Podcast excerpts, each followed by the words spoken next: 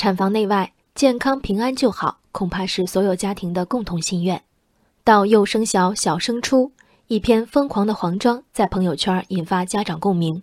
十来年里，目的单纯的养育者成为课外培训机构的拥趸。什么变了？昨天一则另类视频上线，名为“爸爸花一千多元放烟花庆祝儿子考了七分，因以前经常零分”。视频发布者周先生来自江苏宿迁，从事水泥运输工作。他向记者表示，自己十一岁的孩子常考零分，不久前考出七分，不容易。为表激励，他开车带孩子买了一千多元的烟花，找了安全地带开始燃放，整个过程持续十多分钟。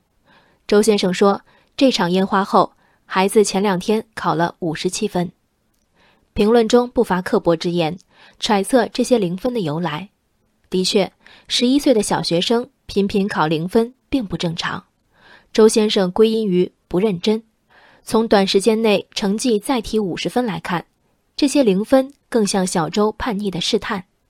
跑运输、说方言的周先生，可能并不具备太多教育孩子的知识储备。也并非从小名列前茅的示范，但他了解自己的儿子。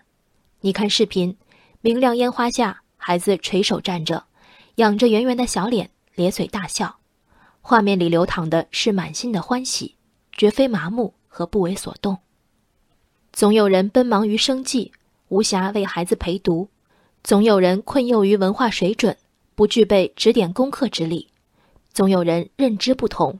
不能对黄庄式的焦虑产生共情，那些居高临下的讽刺里，我们还记得健康平安就好的初心吗？一婶儿对佛系童年的向往，难道都是叶公好龙，容不下一场低分孩子的庆祝烟花？周先生们的钝感何尝不是一种福气？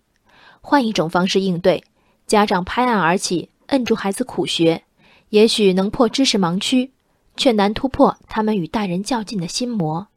我并不认为这些早早出现的零分是合理的，我却敬佩周先生处处流露的坦然。小周与家长、老师的僵局从何而来，无从考证。能确定的是，成年人的强力敦促恐怕只会激化情势。庆祝这七分的进步，是为父母的本能，爱的本能。我们健康平安的孩子未必成绩优秀。甚至未必居中游以上，而这不正是半数孩子学业的必然吗？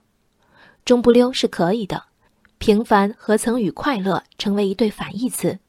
历经情绪起伏，成长烦恼也是可以的。旁边有大人焦灼而耐心的等待。